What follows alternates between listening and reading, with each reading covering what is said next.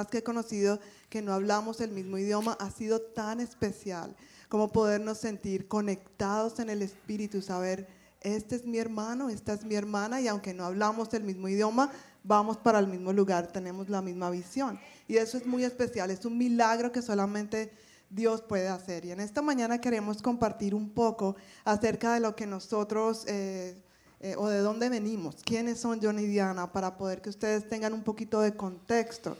Y es interesante que el Señor eh, me mostraba algunas cosas que yo debía compartir en esta mañana. Aún no entiendo cuál es el propósito, pero Dios sí. Y una de las razones o uno de los propósitos que siento en mi corazón después de tener ese tiempo tan especial en la presencia de Dios durante la alabanza y todo lo que el pastor Ricardo ha estado compartiendo, es porque es bueno que sepamos que tú y, los que se paran aquí, los líderes, somos iguales. Somos iguales. No, es, no es que tengamos una corona, corona vamos a recibir en el cielo, amén. Pero no es que nosotros seamos como, wow, los inalcanzables, los llamados. No, tú eres también especial. Y creo que por eso es la razón que Dios quiere que comparta esto primeramente acerca de mi vida. Esta semana cumplí años. Yo no sé si ustedes sabían, algunos de ustedes sabían. Pero ahí les tiro. sabía. Eh, sí, y a mí me gusta que me celebren el cumpleaños, entonces ahí, eh, para que me feliciten al final, no mentira. Pero, pero, esta semana cumplí años y cumplí 40 años. ¡Wow! Esa es una bendición cumplir 44 décadas en este precioso país, con esta familia tan preciosa. Y cuando me desperté, mi esposo me abrazó, oró por mí y fue muy eh, precioso. Mientras eh, yo oraba por mí, el Señor me recordaba cuántas veces Él salvó mi vida de muchas situaciones y es porque Él tenía un propósito conmigo. Él tenía un propósito desde antes de que yo naciera. Y la primera situación que quiero compartir, y creo que es la primera vez que comparto esto en un grupo de gente tan grande y que no conozco muy, muy eh, de cerca.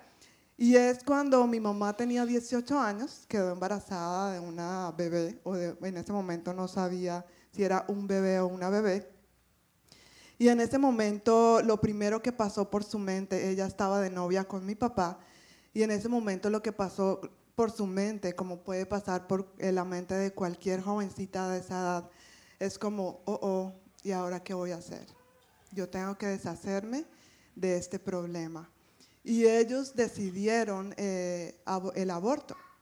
Y, eh, y, fue una decisión bastante firme de ellos porque ellos, mi mamá decía, me van a echar de la casa y no sé qué va a pasar eh, con mi vida, yo no puedo ahora ser mamá tan joven. Y dice mi mamá, y eso es, fue una gran libertad cuando con mi mamá, y justamente el Señor dio el momento de hablar con ella ahora que estuvimos dos meses en Colombia sobre ese tema. Porque el Señor ya me había mostrado antes a mí que mientras mi mamá estaba embarazada había habido esa intención de aborto. Una vez me acuerdo que el Señor me lo mostró y cuando mi mamá me lo confesó, fue como, yo la, pues fue como muy especial porque mami, no te preocupes, ya el Señor me había mostrado eso y el Señor me había liberado. Pero lo interesante de todo es que eh, mi mamá y mi papá iban en un taxi camino al doctor que iba a hacer esto, este aborto. Y cuando ya iban en camino, fue mi papá el que le puso la mano al taxista y le dijo, pare, devuélvase, vamos a tener este bebé. Gloria a Dios. Gloria a Dios, porque si no, no estaría contando. Gloria a Dios. Dios es bueno. Dios es tremendamente bueno. Y yo no sé por qué el Señor puso en mi corazón contar esta situación. Pero yo quiero que abramos la Biblia un momento en el Salmo 139. Salmo 139. Vamos a leer unos versículos, porque Quizá fue tu situación también. y no lo sabes, o quizá fue una situación en la cual también tú pasaste, no sé. Pero en el Salmo 139, versículos 13 en adelante, dice así, tú creaste, las delicadas partes internas de mi cuerpo y me entretejiste en el vientre de mi madre. Gracias por hacerme tan maravillosamente complejo. Mira, este versículo 14 es un piropo que te puedes echar la próxima vez que te veas al espejo. A veces nos vemos al espejo y es como, ay, no me gusta mi nariz, mis orejas, lo que sea, mi cabello. En cambio, el, el cabello de fulano o de fulana, ¿verdad? Pero mira lo que dice aquí. Gracias por hacerme tan maravillosamente complejo. Tu fino trabajo es maravilloso, lo sé muy bien. Tú me observabas mientras iba cobrando forma en secreto, mientras se entretejían mis partes eh, en la oscuridad de la matriz. Versículo 16, que es lo más impactante y una de las cosas que queremos que quede en tu corazón hoy. Me viste antes de que naciera y cada día de mi vida estaba registrado en tu libro. Cada momento fue diseñado antes de que uno solo, un solo día pasara. El Señor pensó en ti desde antes de nacer. El Señor tiene un propósito con tu vida desde antes de que tus padres te pensaran o no te pensaran. Quizás por mucho tiempo de mi vida yo pensé, fui un error. ¿Por qué estoy viva? ¿Sí? ¿Por qué estoy aquí? Yo no pedí nacer. Y una vez fue algo que le dije al Señor, pero yo no pedí nacer. Pero el Señor me dijo, tú no, pero yo sí pensé en ti. Y eso nos hace importantes, eso nos hace especiales y eso nos llena de propósito. Y Dios tiene un llamado también para ti. Dios tiene un propósito especial también para ti. Después de eso el Señor me recordaba una historia, y la voy a contar rápido porque no, no le voy a quitar todo el tiempo a John. A la edad de cuatro años, o iba a cumplir cuatro años, más o menos esos son nuestros cálculos, mis papás trabajaban de sol a sol. Y yo recuerdo, y tengo, tenía algunos recuerdos de esto, pero en realidad no sabía de dónde venían estos recuerdos, hasta cuando yo soy muy preguntona, entonces yo pregunto a mi familia eh, el contexto, de dónde vienen, qué hicieron, bueno, todo eso. Y entonces mi mamá me contaba la historia de que estaba, ellos trabajaban en una farmacia, ellos tenían una farmacia, y resulta que llegó la hora de, dormir, ellos eh, se quedaban trabajando hasta muy tarde y me mandaron a casa, al apartamento con un tío, que solamente nos llevamos como, él me lleva como seis años o algo así, él era como un adolescente, me llevó a la casa y la orden era, usted, eh, usted espera que ella se duerma y cuando ya esté dormida, pues la deja dormida y se va. Eso hizo mi tío. El punto fue que la niña de cuatro años se despertó y se vio sola en el apartamento y no había nadie. Entonces, ¿qué hice yo a los cuatro años? Abrí la puerta del apartamento, bajé las escaleras, abrí la puerta de la calle y empecé a caminar descalza y en pijama. Y ahí es donde viene el recuerdo a mi mente de que yo iba en la calle y yo iba caminando en una ciudad más, como más fría que esta, porque era Bogotá, la capital, y yo caminé, no sé cuánto tiempo caminé, no sé por dónde caminé, pero mi recuerdo era que al lado mío había un perro, un perrito de la calle, y ese perrito me acompañó y yo me acuerdo que yo hablaba con el perro y tocaba al perro, y cuando en un momento yo seguía al perro y en un momento cuando abrí los ojos miré y estaba frente para a la farmacia de mis padres. ¿Cómo llegué ahí? Yo estoy segura que fue un ángel disfrazado de perro que me llevó allá. Yo estoy segura que fue el Señor, o si no, no estaría aquí contando la historia. Y así como eso, el día de mi cumpleaños, pude recordar de tantas veces que el Señor me ha salvado, mi vida de enfermedades, de cirugías, y de otras cosas que el enemigo eh, sí quiere hacer, pero que sobre esos planes del enemigo los planes de Dios prevalecen. Y si nosotros nos disponemos a servir al Señor, si nosotros nos disponemos a buscar al Señor de corazón, es Él quien lleva a cabo su propósito y su victoria sobre nuestras vidas, sobre nuestras familias. Y podemos no solamente disfrutar de eso, sino también ser eh, influencia para otros, para nuestros hijos y para nuestros vecinos que tanto necesitan del Señor. Entonces quería contar esto eh, y creo que nos sentimos identificados, porque creo que en muchas, de muchas maneras vivimos ciertas situaciones que nos hacen sentir como sin valor o sin propósito o que no somos importantes para nadie, pero somos importantes para el Rey de Reyes y Señor de Señores. ¿Qué más?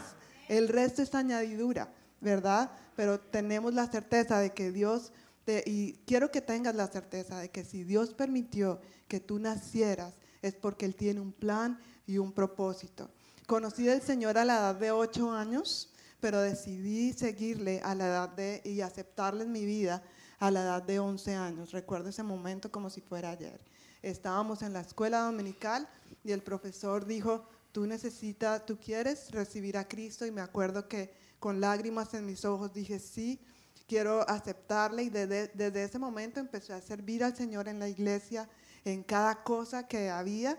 Me encantaba eh, decir, yo quiero servir. Recuerdo que una de las primeras cosas que hice fue preparar el, el, jugo que se le da a los niños en la escuela dominical. Y tiempo después empecé a servir a los niños en la escuela dominical. Recuerdo que eso me sacaron algunos cuantos morados en las canillas porque habían dos niños que eran tremendos. Y cuando ellos se enojaban les gustaba dar muchas patadas. Pero amaba tanto a esos niños, de verdad. Era, un, era la oportunidad de ser un reflejo del amor que ellos necesitaban. Entonces fue así como Después, cuando ya estaba en la universidad, eh, el Señor me llamó y fue muy claro a servir como secretaria en la iglesia por medio tiempo. Eh, y estudiaba, trabajaba en la mañana y estudiaba en la noche. Y así fue como seguí siendo formada y creciendo de manera espiritual y fortaleciéndome espiritualmente, pero también preparándome en el ministerio. Amén. Gracias, preciosa.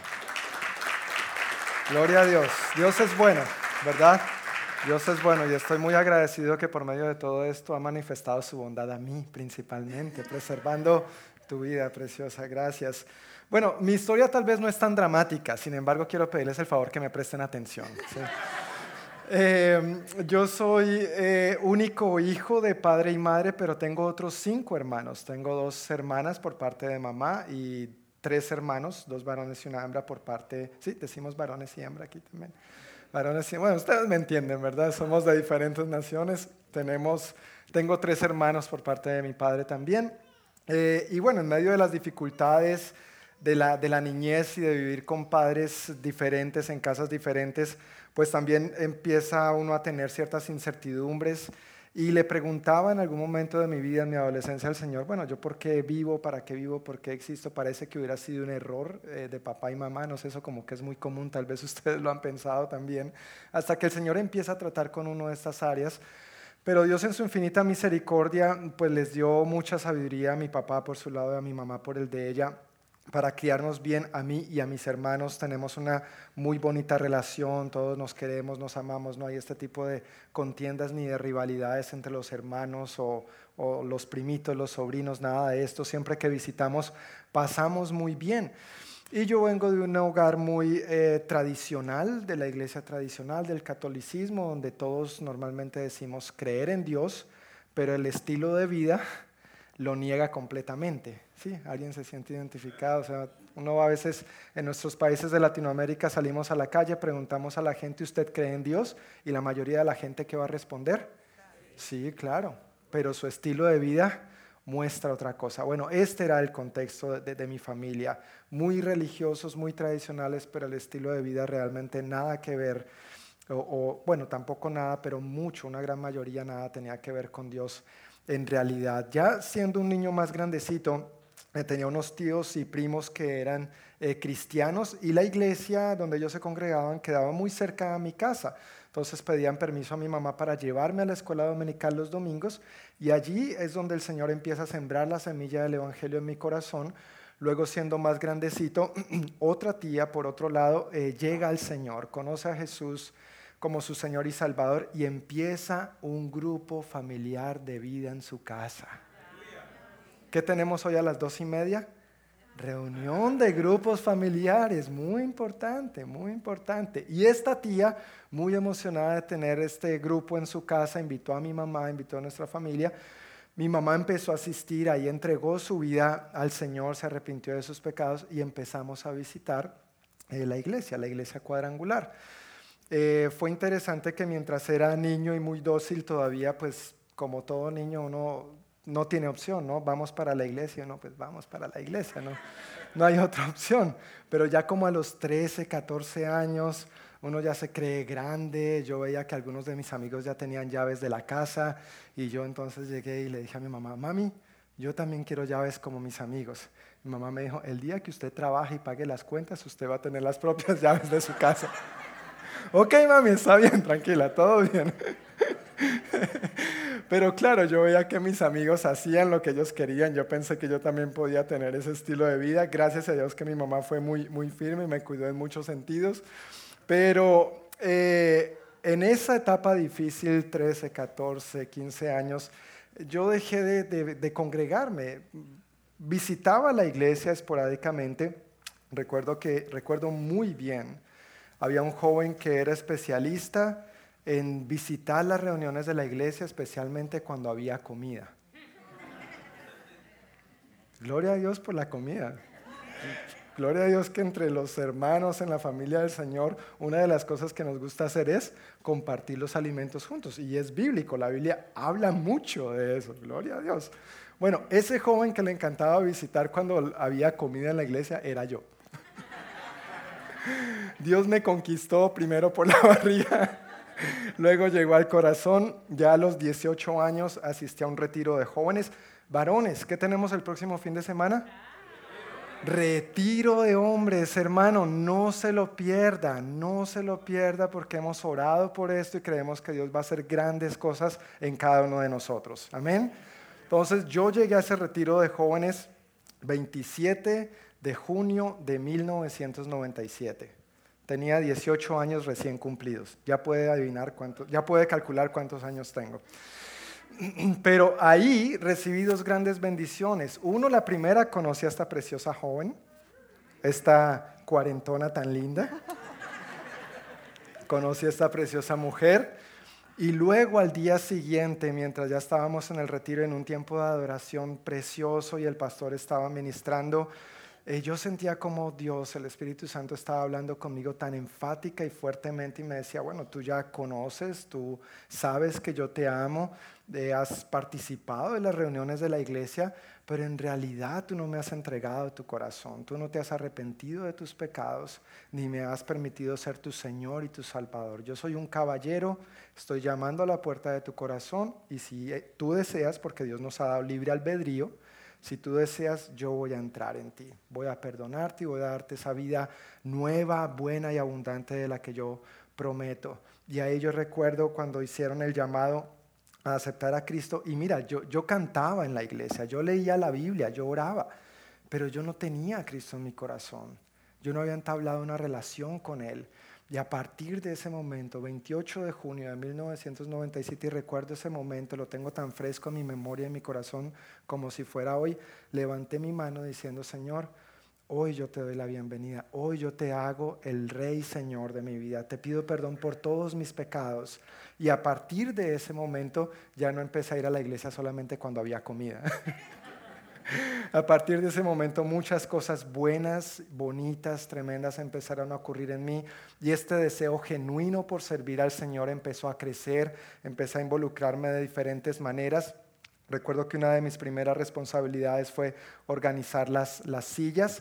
Eh, para los servicios, también serví en la escuela dominical. Gracias a Dios no me patearon como a mi esposa, no tuve que vivir eso ni sobrevivir a esa situación, pero de muchas maneras, a Diana por su lado y a mí por el mío, eh, siendo solteros, el Señor empezó a inquietar nuestro corazón y a hablarnos sobre su propósito y llamado para nuestra vida. Hay muchos versículos que podríamos compartir, muchas más historias, pero ya entrando en materia, uno de estos versículos que para nosotros es muy importante, como lo es para todos nosotros aquí, es Mateo capítulo 28, versículos 18 al 20. Mateo 28, 18 al 20 dice que Jesús se acercó y dijo a quiénes? A sus discípulos, no le dijo a otra gente, le dijo a sus discípulos, se me ha dado toda autoridad en el cielo y en la tierra. Por lo tanto, vayan y hagan discípulos de todas las naciones, no de algunas, no de las que les guste, no de las que les sea fáciles o cómodas, de todas las naciones bautizándolos en el nombre del Padre y del Hijo y del Espíritu Santo, enseñen a los nuevos discípulos a obedecer todos los mandatos que les he dado y tengan por seguro esto, que estoy con ustedes algunas veces cuando se porten bien. No, siempre, siempre. ¿Hasta cuándo? Hasta el fin de los tiempos. Esta es una tarea con la cual nosotros obviamente nos sentimos 100% identificados. Empezamos a entender que es una responsabilidad que Dios nos ha delegado a nosotros también.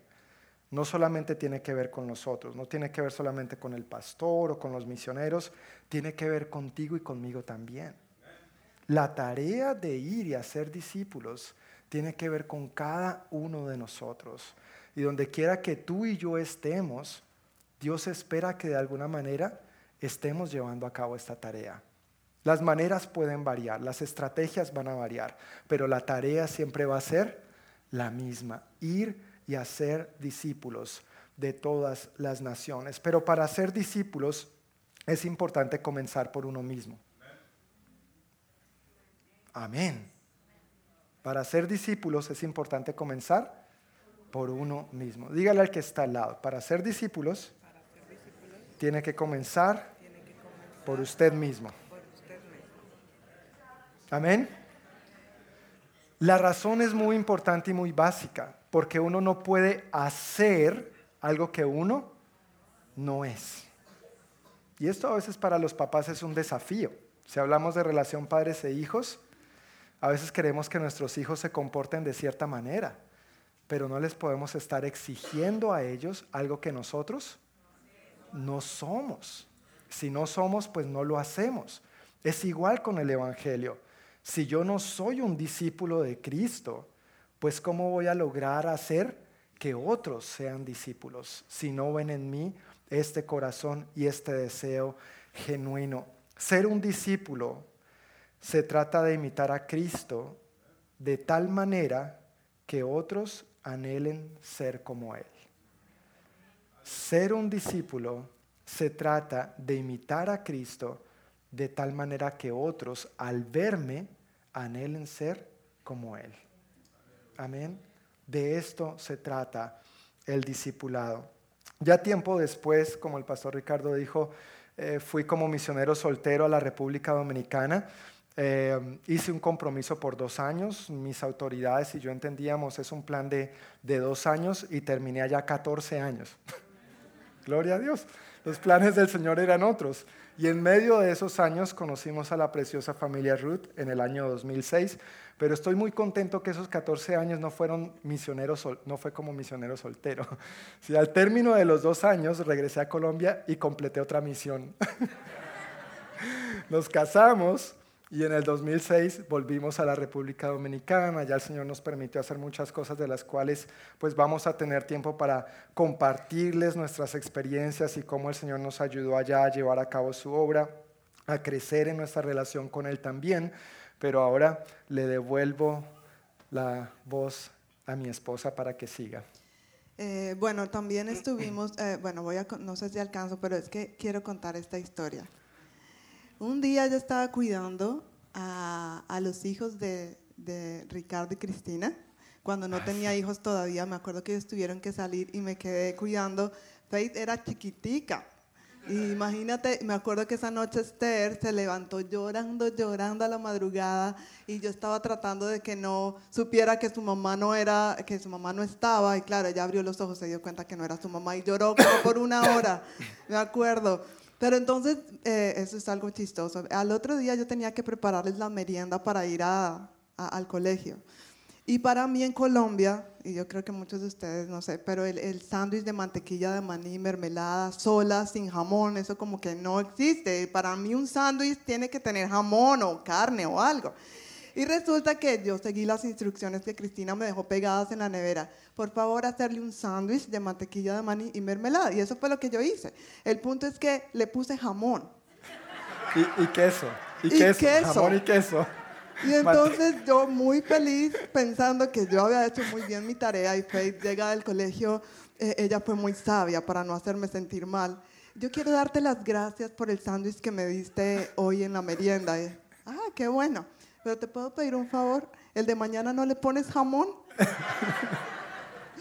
Y estábamos, ella me recordó, yo pensé que ella no se acordaba de eso y nos estuvimos viendo juntas de, de, esa anécdota. Pero bueno, y, en, en, la República Dominicana el Señor hizo cosas preciosas. Tuvimos la oportunidad de trabajar en muchas áreas de ministerio y crecer y aprender. Eh, estuvimos trabajando inicialmente en la iglesia principal, eh, ayudando con el ministerio de los jóvenes, la adoración, eh, la escuela dominical Después, durante, después de siete años, el Señor nos llamó a servir y abrir una nueva obra en la eh, ciudad de Santiago de los Caballeros, queda a dos horas de la capital de la República Dominicana. Y allí comenzamos una obra en nuestra casa, en un grupo de vida. Y abrimos ahí, nos sentábamos, empezamos a, a, invitar al vecino, íbamos al supermercado y a veces no hacíamos las compras porque terminábamos hablando con la gente hasta cuando ya el supermercado cerraba y nos sacaban del supermercado, pero terminábamos con contacto de, de los, los números telefónicos de la gente, los llamábamos, los invitábamos a nuestra casa. Y así comenzó la iglesia hasta cuando ya no cabíamos en la sala de nuestra casa y el Señor nos dijo, es hora de que den el paso de fe y consigan un, una casa, un local. Y ahí, ahí es donde se reúne todavía actualmente la iglesia. Al salir nosotros, pues el Señor puso otros pastores, ellos venezolanos, una pareja preciosa también, y están ellos también en proceso de transición. Pero mientras estábamos ahí, en la República Dominicana, en el 2015 el Señor empieza entonces a inquietar nuestro corazón y nos empieza a decir, John y Diana, prepárense porque ya casi viene el tiempo de salir. Y de esas cosas que tú estás tan aferrado a un lugar que tú dices, no, eso no es del Señor. No, eso no puede ser del Señor. Estamos aquí tan bien y tan cómodos y la iglesia está creciendo y la gente es tan amable que no, yo creo que eso no viene de Dios. Pero el Señor en ese momento empezó a inquietar nuestros corazones. Es más, desde quizá mucho antes, porque recuerdo una conversación una vez, eh, Ricardo y Cristina fueron a Santiago a despedirse cuando ellos ya salían y recordamos, estábamos recordando un momento en una cafetería donde estábamos compartiendo, tomando café y comiendo pan. Eh, y el Señor, yo le dije a Cristina, yo creo que el Señor nos está mostrando ya que, pronto es tiempo de salir. Y fue muy bueno que ahora podamos recordar esos tiempos que el Señor nos dio, de poder recordar esas verdades que el Señor estaba hablando. Pero eso fue en el 2015. Pero el 2000, en el 2017 quiero que leamos dos versículos que para nosotros fueron realmente impactantes, pero no en ese momento. El Señor nos dio esa palabra, pero nosotros en ese momento no entendíamos lo que el Señor estaba diciendo. Eh, el primer versículo está en Deuteronomio, capítulo 6, versículo 10 en adelante. Deuteronomio capítulo 6, versículo 10 en adelante. Dice, pronto te establecerá en la tierra que juró darte, cuando hizo un pacto con tus antepasados Abraham, Isaac y Jacob. Es una tierra con ciudades grandes y prósperas que tú no edificaste. Encontrarás las casas muy bien abastecidas con bienes que tú no produjiste. Sacarás agua de cisternas que no cavaste y comerás de viñedos y olivares que no plantaste. Cuando hayas comido en esta tierra hasta saciarte, Ten cuidado de no olvidarte del Señor, quien te rescató de la esclavitud de Egipto. Interesante, ¿no? Y, eso para nosotros ha sido un testimonio porque todo lo que hay en nuestra casa ahora, nosotros no trabajamos para nada, para tener nada de lo que hay ahí. Y una de las cosas más impactantes para mí, o sea, cosas que, con las cuales yo puedo dejar de vivir, pero el Señor se ha placido como eh, confirmar y aparte de eso consentir, porque Él puede dar mucho más de todo lo que podemos pedir, pensar e imaginar. Y ese es nuestro Dios, de, de cosas grandes y de detalles. Una de las cosas que más me acuerdo que nos costó, materiales que nos costó dejar en la República Dominicana fue una cama. Y ustedes dirán, una cama. Bueno, ahorramos por mucho tiempo para tener esa cama. Y era una cama de una tienda que es allá um, relativamente nueva que se llama IKEA o aquí IKEA. Y ahorramos por mucho tiempo porque teníamos una cama y un colchón que era de otro misionero y después esa se dañó, entonces nos dio, otro misionero nos dio otra y nosotros, Señor, queremos comprar esa cama. Y no teníamos el dinero hasta que de pronto en un momento la cama estaba en oferta y compramos la cama. Y la disfrutamos por un ratito y después el Señor dice, tienen que salir. Y nos costó dejarla y, Señor, mi cama. Ok, dejamos la cama. Pero fue ¿Cuál la sorpresa? Nos entramos a la casa ese día cuando Ricardo y Cristina fueron a recogernos al aeropuerto y empezamos a entrar a la casa y veo que hay muebles y hay ollas y hay losa y hay todo. Entramos a nuestra habitación y ahí está la cama, la misma cama que había dejado en la República Dominicana, versión blanca. Yo la tenía negra, no importa, es la misma cama de todas las camas del mundo, gloria a Dios, de todas las camas y estilos del mundo, era la misma cama. Ahí sí como dice un pastor, eso era, fue una diosidencia. Eso no fue una coincidencia. son cosas que Dios hace en los pequeños detalles para decirte, mira, yo te amo y yo estoy contigo. ¿Quieres una cama? ¿Qué más quieres? A veces no, no recibimos es porque no pedimos. Y, y, Dios es bueno, para Él es un Padre tan amoroso y responsable que no nos da solo lo que pedimos, sino más. Y esto ha sido para nosotros. Ahora, en ese momento yo no entendía. Es ahora que venimos a entender todas estas promesas. Y después, esto fue como en mayo del 2017, pero el 5 de junio del 2017 recibimos otra palabra, que es la que vamos a leer a continuación, en donde el Señor nos describe exactamente cómo es geográficamente la tierra donde el Señor nos iba a enviar. Y aquí es donde agárrense bien, agárrense bien de la silla. Porque esta palabra sí para nosotros fue, es ahora cuando estamos aquí, nos damos cuenta que es realmente impactante está ahí mismo en Deuteronomio capítulo 11, versículo 8. Voy a leerlo del versículo 8 en adelante. Dice, por lo tanto, asegúrate de obedecer cada uno de los mandatos que te entrego hoy, a fin de que tengas fuerzas para tomar la tierra donde estás a punto de entrar. Si obedeces, disfrutarás de una larga vida en la tierra que Dios juró darte, dar a tus antepasados y a ti, que eres su descendencia, una tierra donde fluyen la leche y la miel. Versículo 11, vamos a saltar al versículo 11. Aquí es donde el Señor nos describe y dice, en cambio, la tierra que pronto tomarás para ti es una región de colinas y valles, con lluvias abundantes, aunque no me ha tocado sino solamente como 20 minutos de lluvia hasta ahora. Pero ya me tengo que preparar. E, eso viene, eso viene. Eso viene una tierra que el Señor tu Dios cuida. Él se ocupa de cuidarla en cada época del año. Tenemos estaciones aquí, ¿verdad? Y es una tierra de, de, colinas y valles con lluvias abundantes y que tiene estaciones. Entonces, Dios nos habla a través de su palabra. Dios nos da promesas para que nosotros nos aferremos. Y es a través de estas promesas que el Señor eh, nos ha hablado, nos habló y nosotros subrayamos, aunque no entendíamos, pero guardábamos esas palabras eh, en nuestro corazón. Y es ahora que estamos viendo el cumplimiento de esas palabras que el Señor nos dio en el 2017. Amén. Amén. Gloria a Dios. Sin embargo, en todo este proceso de cambios y del Señor empezándonos a hablar, eh, vayan preparándose porque ya es hora de salir de la República Dominicana eh, y empezó a ser tan difícil para nosotros. Eh, vivimos algunos otros momentos difíciles también. Hubo un momento en ese lapso de tiempo entre 2015 para acá donde realmente no, no sabíamos qué hacer, teníamos mucha incertidumbre en cuanto al futuro, eh, orábamos pero no percibíamos de Dios claramente, pedíamos amigos por favor estén orando con nosotros y no teníamos claro el panorama venidero.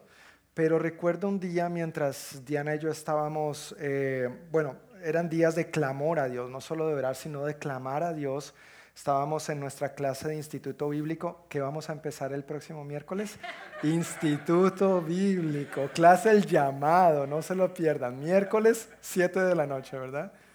7 y 15 de la noche. Ven, eh, el Señor se encarga de aparejar todo. Pero estábamos en nuestra clase de Instituto Bíblico eh, y claro, con nuestro corazón muy abierto y muy sediento de recibir de Dios, cuando en medio de la clase el profesor comparte un versículo y sentimos... Esto es Dios hablándonos. Y eso que nos dijo el Señor está en Hebreos, capítulo 10, versículos 35 y 36. Eso fue, yo lo tengo aquí resaltado con fecha y hora en mi Biblia, el 9 de noviembre del 2016 a las 9 y 45 de la noche. Nuestra clase no va a terminar tan tarde, pero en, nuestro caso fue a las 9.45 de la noche.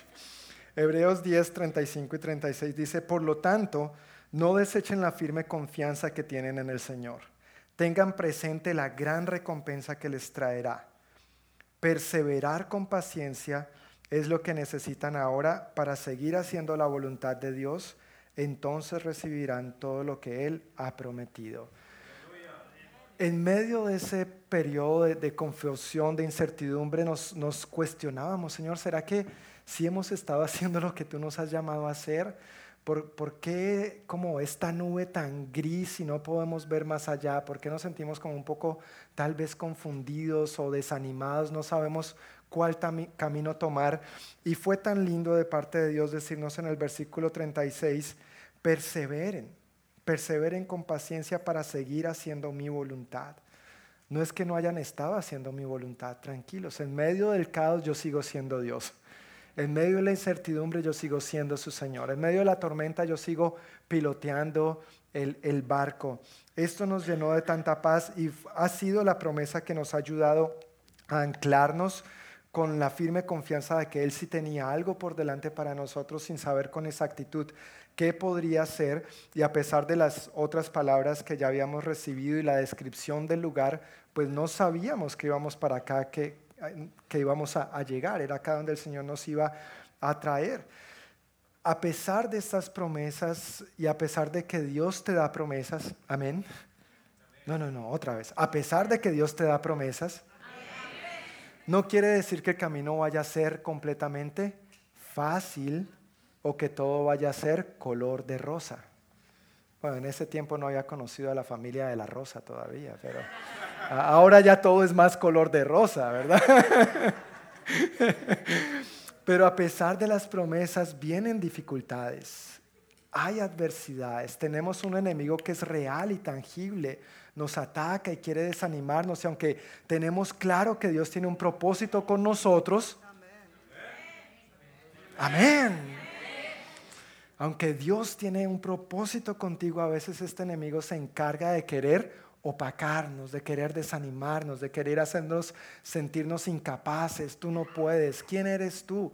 Mírate, fíjate, ¿no es cierto? Y trata de recordarnos nuestras cosas del pasado, pero si alguno está en Cristo, nueva criatura es. Las cosas viejas pasaron y todas son hechas nuevas. Bueno, abreviando el asunto porque ya es la una y cinco, ya el estómago empieza a sonar un poquito, ¿no? Con el permiso de ustedes y de sus respectivos estómagos. Para abreviar la historia, llegó el punto donde habiendo orado Pastor Ricardo, Cristina, nuestras autoridades en la República Dominicana, nuestras autoridades en Colombia, eh, y el, equipo de directores aquí de Northwest Church, eh, percibimos del Señor que sí, era la voluntad de Dios venir aquí. Esto empezó a ser más o menos en octubre del año pasado. Y en febrero empezamos el papeleo, los trámites, la petición laboral para la visa de trabajo, todo este asunto. En junio terminábamos nuestro tiempo en la República Dominicana, apenas los niños terminaron la escuela. El 15 de junio viajamos a Colombia. Eh, vendimos todo, regalamos todo, entre eso la cama, la famosa cama. Eh, claro, no podíamos cargar con todo y fue muy bonito ver a nuestros niños eh, dando sus juguetes, regalando juguetes. Nosotros estábamos tratando como de coger varios, guardarles tal vez los que a nuestro criterio considerábamos los más importantes, y ellos se encargaron de sacar de su maleta y decir, no, esto lo voy a regalar, esto lo de nosotros, pero en serio ese juguete, regálamelo a mí, yo me lo llevo, yo lo quiero. Pero fue muy bonito ver de ellos su corazón tan generoso y desinteresado y ver cómo Dios ahora también les está bendiciendo tanto, tanto. Pero fuimos a Colombia eh, con algunas maletas y estando en Colombia entonces llegó la notificación de que la eh, petición laboral había sido aprobada. Ahora teníamos que empezar a llenar formularios de la solicitud de, de visa de trabajador religioso para mí y mi familia.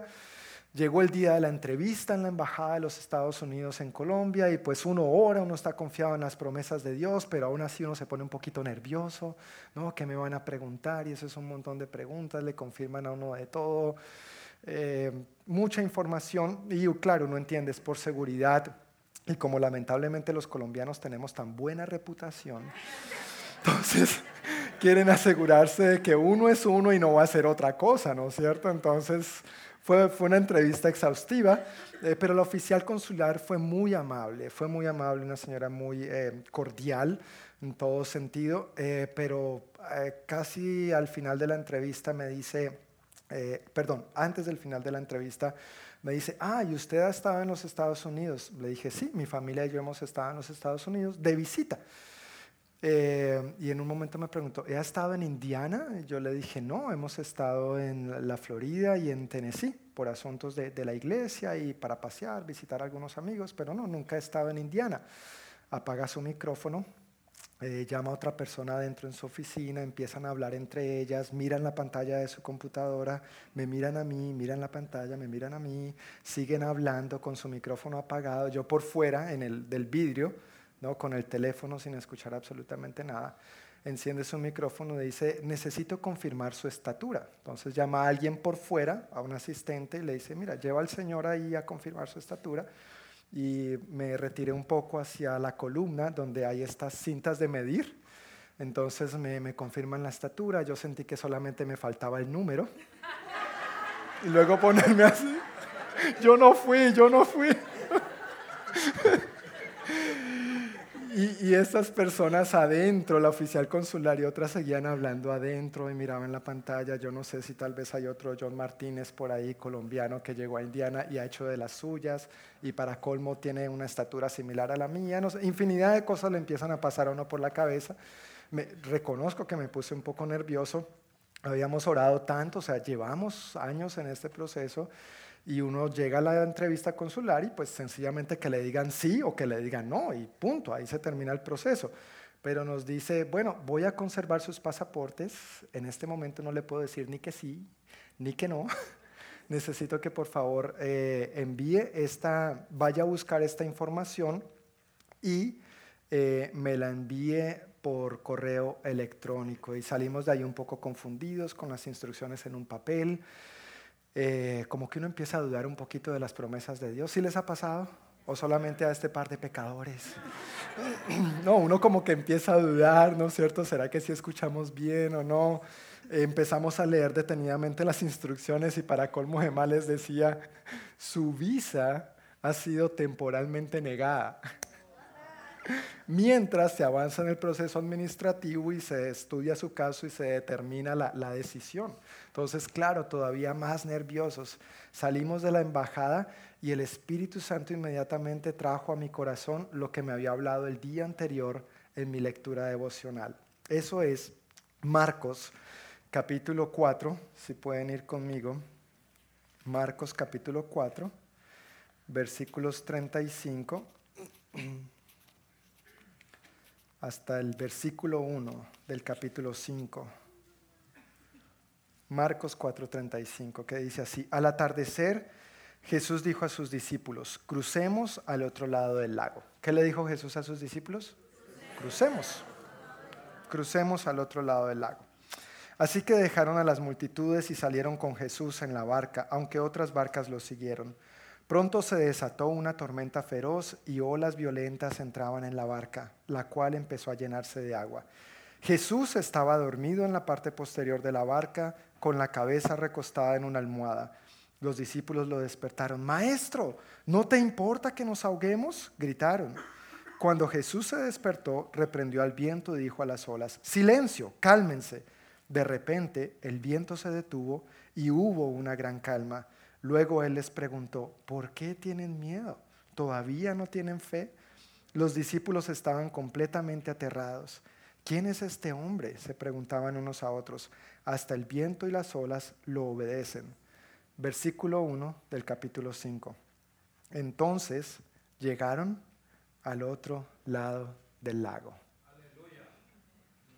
Jesús nos dijo, vamos a ir, vamos a cruzar, pero en medio del proceso a veces se levantan tormentas.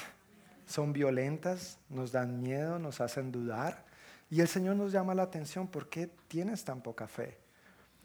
Pero pasó la tormenta y por la gracia de Dios llegamos y aquí estamos. Cruzamos.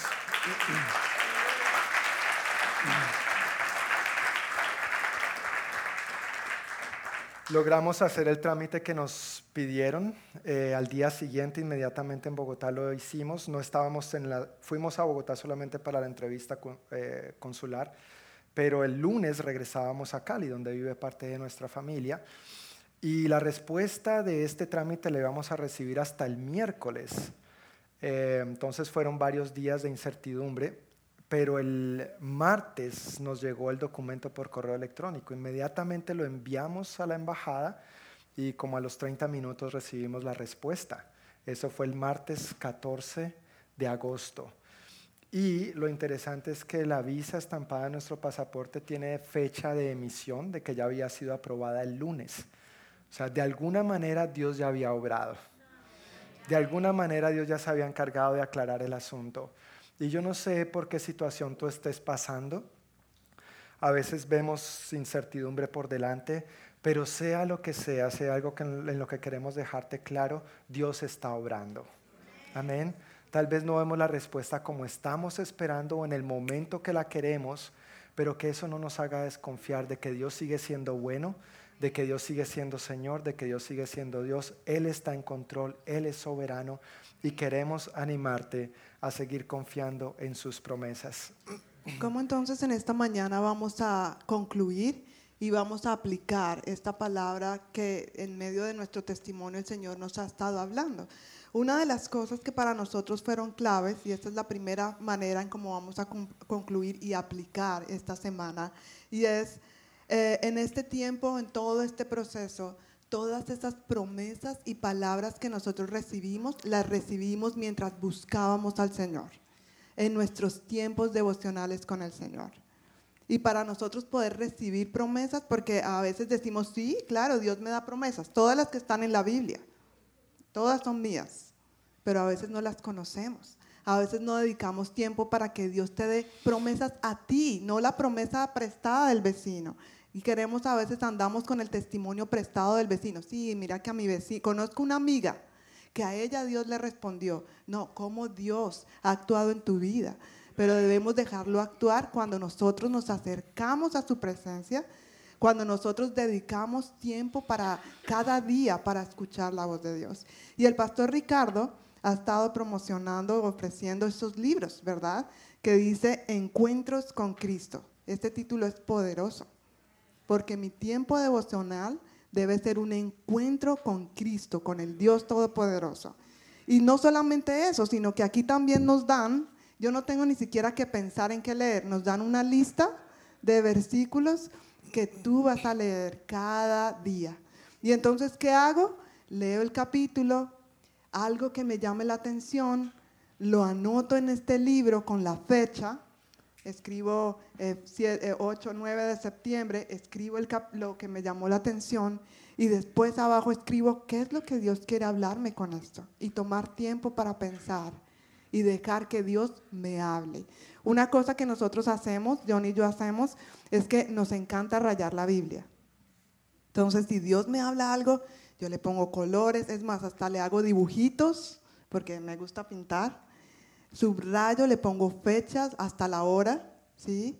Entonces, eso es algo a lo que yo quiero animarte. Si no tienes tu libro, sé que hay más, ¿sí? por favor pregunta, ¿dónde puedo tener este libro para empezar mi diario de encuentros con Cristo?